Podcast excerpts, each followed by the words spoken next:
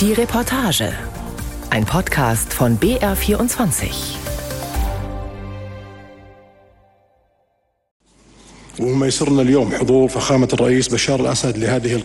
Man freue sich über die Anwesenheit seiner Exzellenz Präsident Bashar al-Assad.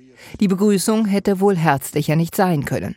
Mit Bruderkuss und freundschaftlicher Umarmung empfing der saudische Kronprinz Mohammed bin Salman den syrischen Machthaber bei dessen Comeback in der Arabischen Liga Mitte Mai. Weder der Gastgeber noch die anderen Staats- und Regierungschefs ließen es sich anmerken, dass sie eine langjährige politische Persona non grata in die Arme schlossen. Assad selbst starkste noch ein bisschen unsicher, aber betont selbstbewusst lächelnd über den violetten Teppich in der saudischen Hafenstadt Jeddah, wohl wissend, dass die Kameras der Welt auf ihn gerichtet waren. Ihn, den syrischen Diktator und langjährigen Kriegsherrn, international im Westen und auch regional viele Jahre weitgehend isoliert, aufgrund der Brutalität, mit der er im Bürgerkrieg gegen das eigene Volk vorging. In seiner Rede vor der Arabischen Liga Davon kein Wort.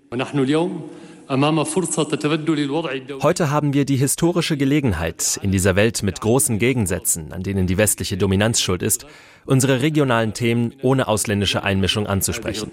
Da ist er wieder, Bashar al-Assad. Oder war er eigentlich nie weg?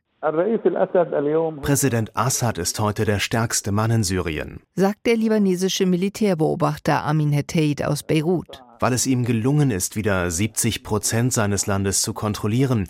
Alle Seiten, sowohl Freund als auch Feind, ordnen sich ihm unter.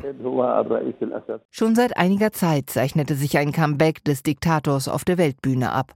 Der syrische Machthaber hat es mit Hilfe seiner starken Verbündeten Russland und Iran geschafft, einen Großteil seines Staatsgebiets zurückzuerobern und sich mit Gewalt an der Macht zu halten. Aber um welchen Preis? Civilian hospitals, schools and markets targeted.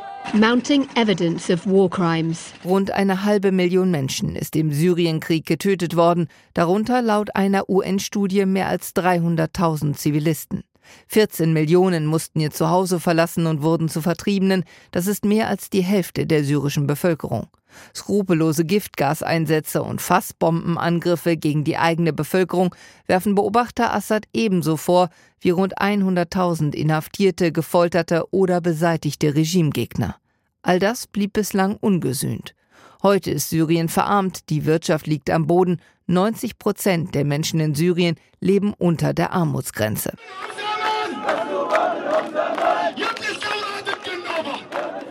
Eine Demonstration im Nordwesten Syriens, dem Teil des Landes, der von Aufständischen kontrolliert wird. Die Wiederaufnahme Assads in die Arabische Liga, sein Comeback auf der politischen Weltbühne, ist ein Schlag ins Gesicht für die syrische Opposition und die vielen syrischen Flüchtlinge. Demonstrant Mohammed ist entsetzt. Wir sind heute hier versammelt aufgrund der Schande, die die Arabische Liga mit dieser Normalisierung der Beziehungen begeht. Wie können Sie jemanden in Ihrem Kreis willkommen heißen, der mit Drogen handelt, Kinder ermordet hat und Chemiewaffen eingesetzt hat? Jemand, der Syrien und seine Bevölkerung zerstört und den Staat bestohlen hat. Ich frage mich, was diese arabischen Führer bewegt, sich mit so einem Kriminellen zu treffen. Und der syrische Flüchtling Rami aus dem Libanon fügt hinzu, Jemand, der dich getötet hat, vertrieben hat, gefoltert hat, der schuld ist an unserer Not als Flüchtlinge. Sollen wir so jemandem etwa applaudieren? Oh nein. Für uns ist Syrien nur ein Traum geblieben. Ein Traum, der für immer zu Ende ist. Aussagen, die den syrischen Diktator vermutlich nicht an sich zweifeln lassen würden.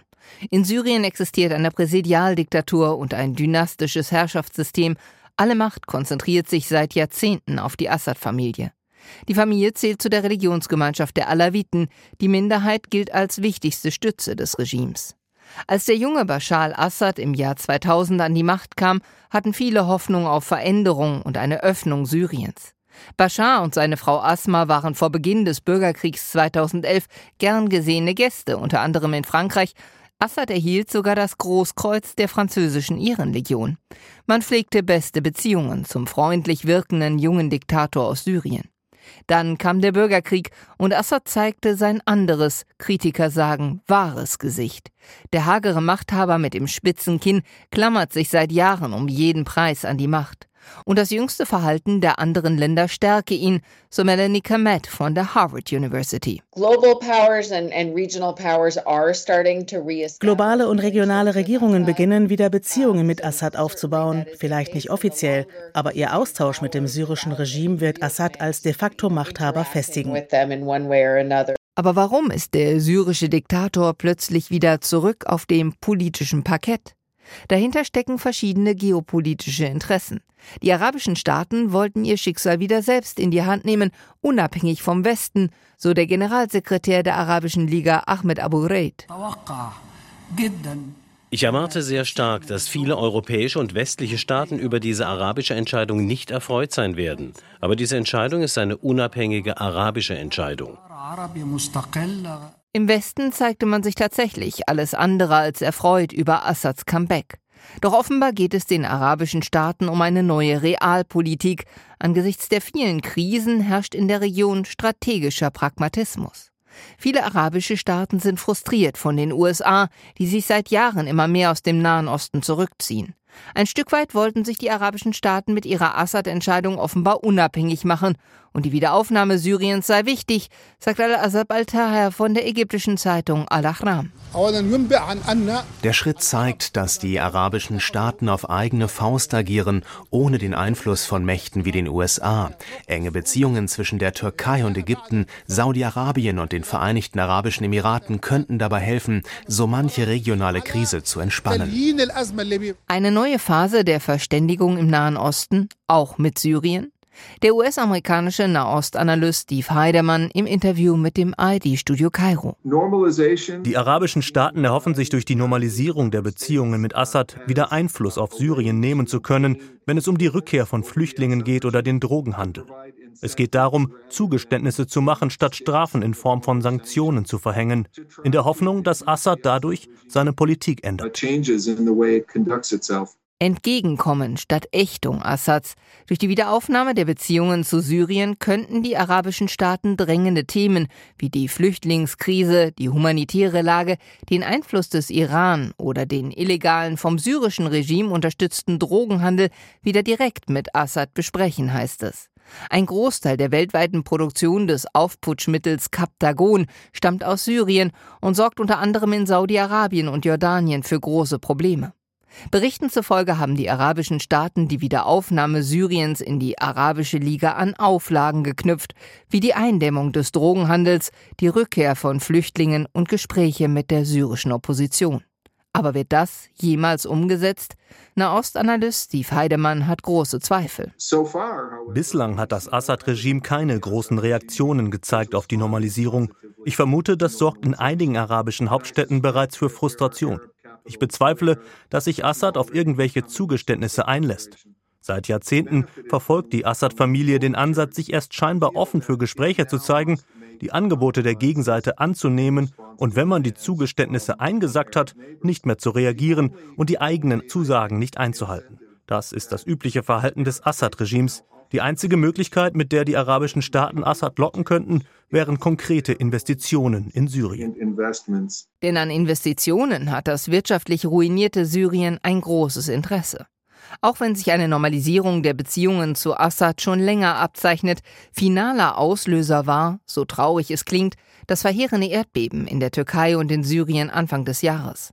Das habe Assad bei seinem Comeback geholfen, sagt Mohammed Esed Arab vom Al-Ahram-Forschungsinstitut in Kairo. Das Assad-Regime ist der Hauptgewinner der Erdbebenkatastrophe. Assad hat das alles instrumentalisiert, um seine Beziehungen zu den arabischen Ländern wieder aufzunehmen und die Eiszeit mit ihnen zu überwinden.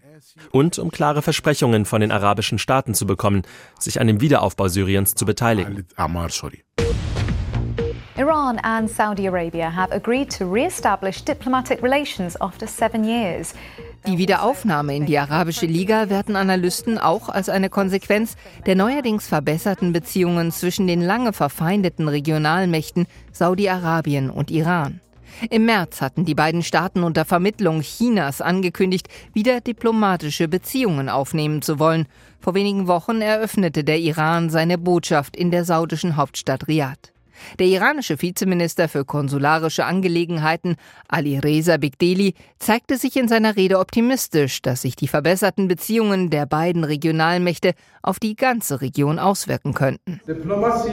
Diplomatie bedeutet Kommunikation und Dialog zwischen Ländern, um eine gemeinsame Verständigung zu erzielen. Stabilität, Frieden und Entwicklung sind keine Möglichkeiten, sondern ein Muss, und die Botschaft zu eröffnen, ist ein fundamentaler Schritt in diese Richtung. Dass die Machthaber in Saudi-Arabien, die lange die syrische Opposition unterstützt haben, jetzt wieder Assad in der Arabischen Liga akzeptieren und auch diplomatische Beziehungen zu Syrien aufnehmen, gilt als Zugeständnis gegenüber dem Iran, der ein enger Bündnispartner Assads ist. Im Gegenzug könnten sich im Jemenkrieg und anderen regionalen Konflikten Kompromisse abzeichnen. Der ägyptische Politologe Mustafa Kamal Sayed die Länder der Region haben festgestellt, dass es für die Lösung von Problemen sinnvoller ist, miteinander zu sprechen, als sich zu bekämpfen. Die Meldung, dass die jahrelangen Erzfeinde der Region, Iran und Saudi-Arabien, wieder diplomatische Beziehungen aufnehmen wollen, traf Beobachterkreise wie ein Donnerschlag. Also ich denke, es ist eine neue Form des Realismus auf beiden Seiten, die diesen Deal ermöglicht hat.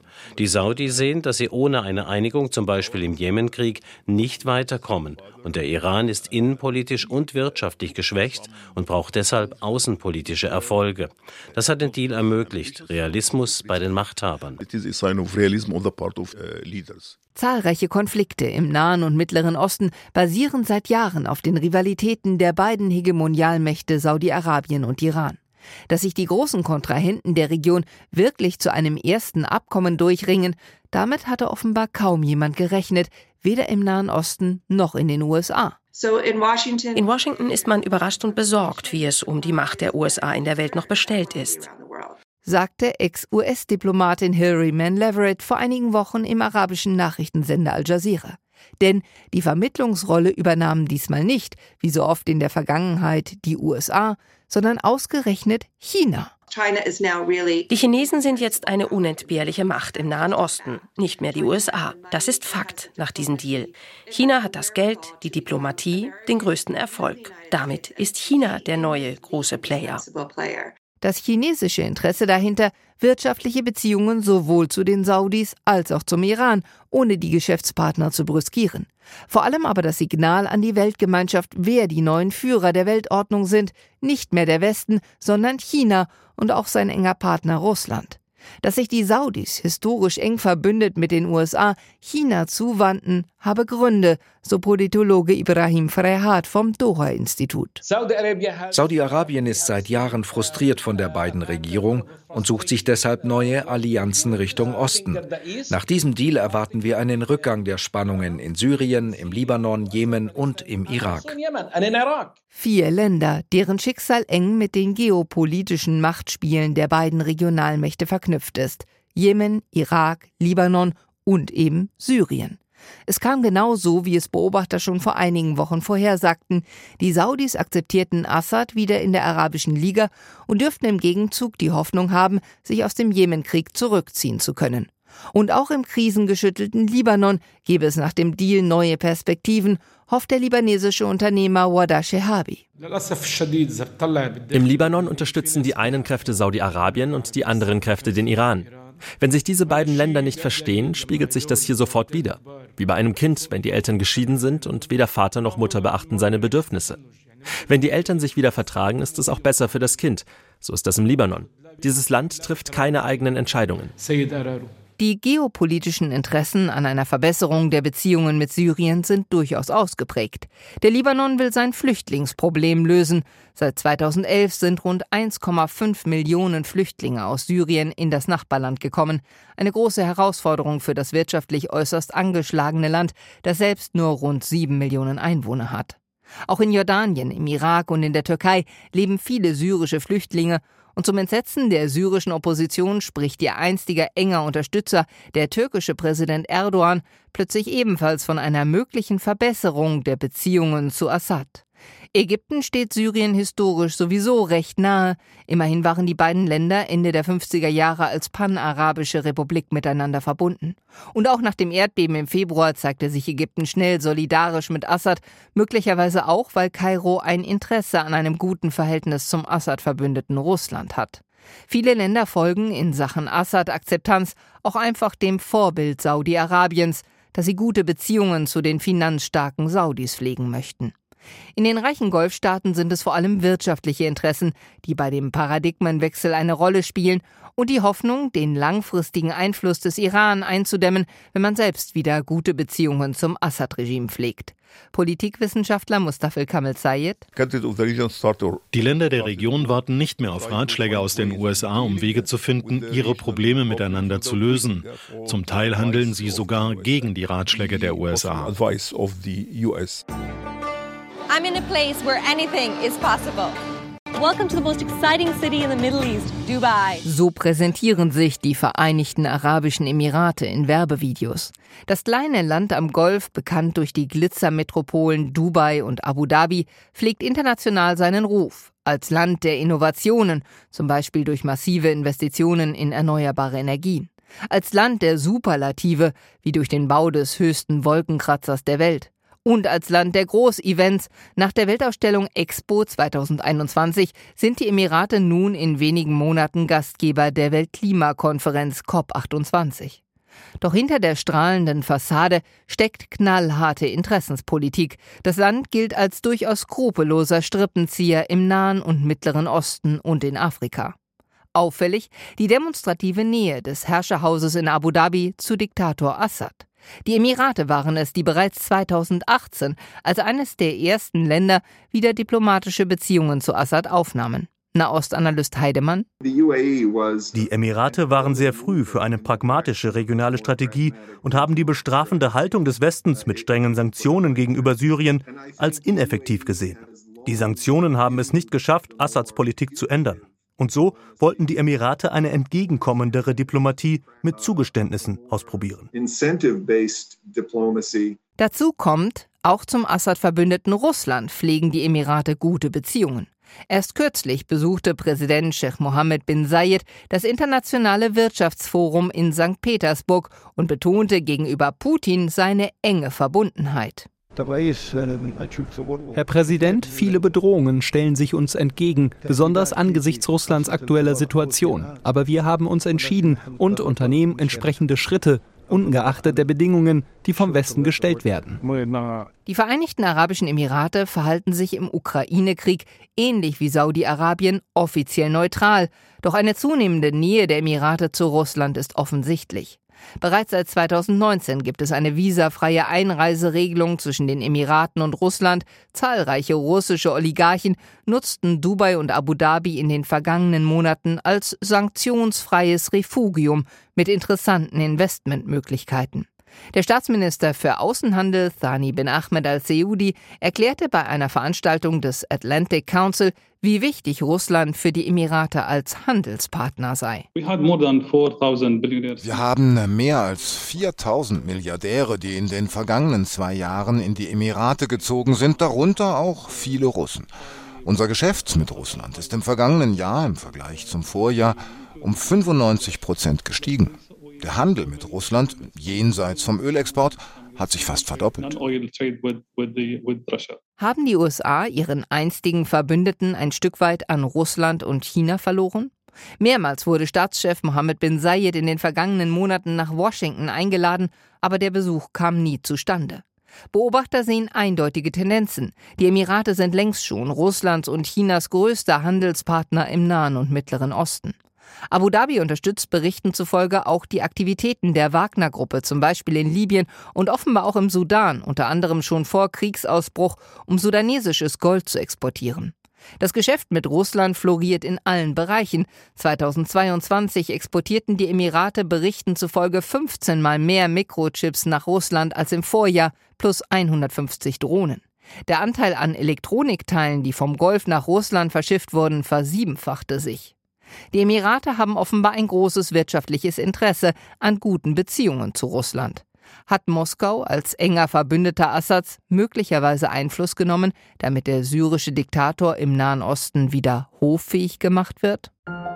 Life on Earth, a unique ecosystem of people, plants and animals. A fragile planet. Join us at COP28. Und diese Einladung gilt jetzt nicht nur für Klimaschützer, sondern auch für Assad. Die Weltklimakonferenz COP28 Ende des Jahres findet sie in Dubai statt. Dass Assad von den Vereinigten Arabischen Emiraten kürzlich zur Klimakonferenz eingeladen wurde, sorgt in den Reihen der internationalen Beobachter für ein Raunen. Wird die Welt bei der COP28 Assad wieder als normalen Gast zwischen den anderen Staats- und Regierungschefs empfangen? Wird Assad als Redner vor dem Plenum der wichtigsten Männer und Frauen dieser Welt über Syriens Klimaschutzpolitik sinnieren? Es wird bereits befürchtet, dass einige Länder die Sitzung dann boykottieren dürften. Für Assad wäre die Weltklimakonferenz nach dem Gipfeltreffen der Arabischen Liga die nächste ganz große Bühne. Bei der Wiederaufnahme in die Arabische Liga war jedoch das Meinungsbild im Vorfeld keineswegs einstimmig. Katar und Kuwait beispielsweise lehnten eigentlich die Rückkehr Syriens ab, sollen sich dann aber Berichten zufolge enthalten haben. Ahmed Abu Raid, der Generalsekretär der Liga. Das ist kein Beschluss, der verlangt, dass die arabischen Staaten die Beziehungen zu Syrien wieder aufnehmen müssen. Das darf jedes Land souverän selbst entscheiden. Saudi-Arabien hat bereits, wie einige andere Staaten, begonnen, diplomatische Beziehungen zu Syrien aufzunehmen. Im Kreis der Despoten der Arabischen Liga sei Assad ja sozusagen in bester Gesellschaft, sagen Kritiker zynisch. Für Assad ist die Rückkehr ein Triumph. Er will international wieder vollständig als alleiniger Machthaber Syriens akzeptiert werden. Und der Rückendeckung seiner Verbündeten, Russland und Iran, darf er sich sowieso sicher sein. Nur im sogenannten Westen sieht das noch ganz anders aus. Die Niederlande und Kanada haben Syrien vor dem Internationalen Gerichtshof wegen des Vorwurfs zahlreicher Menschenrechtsverstöße verklagt.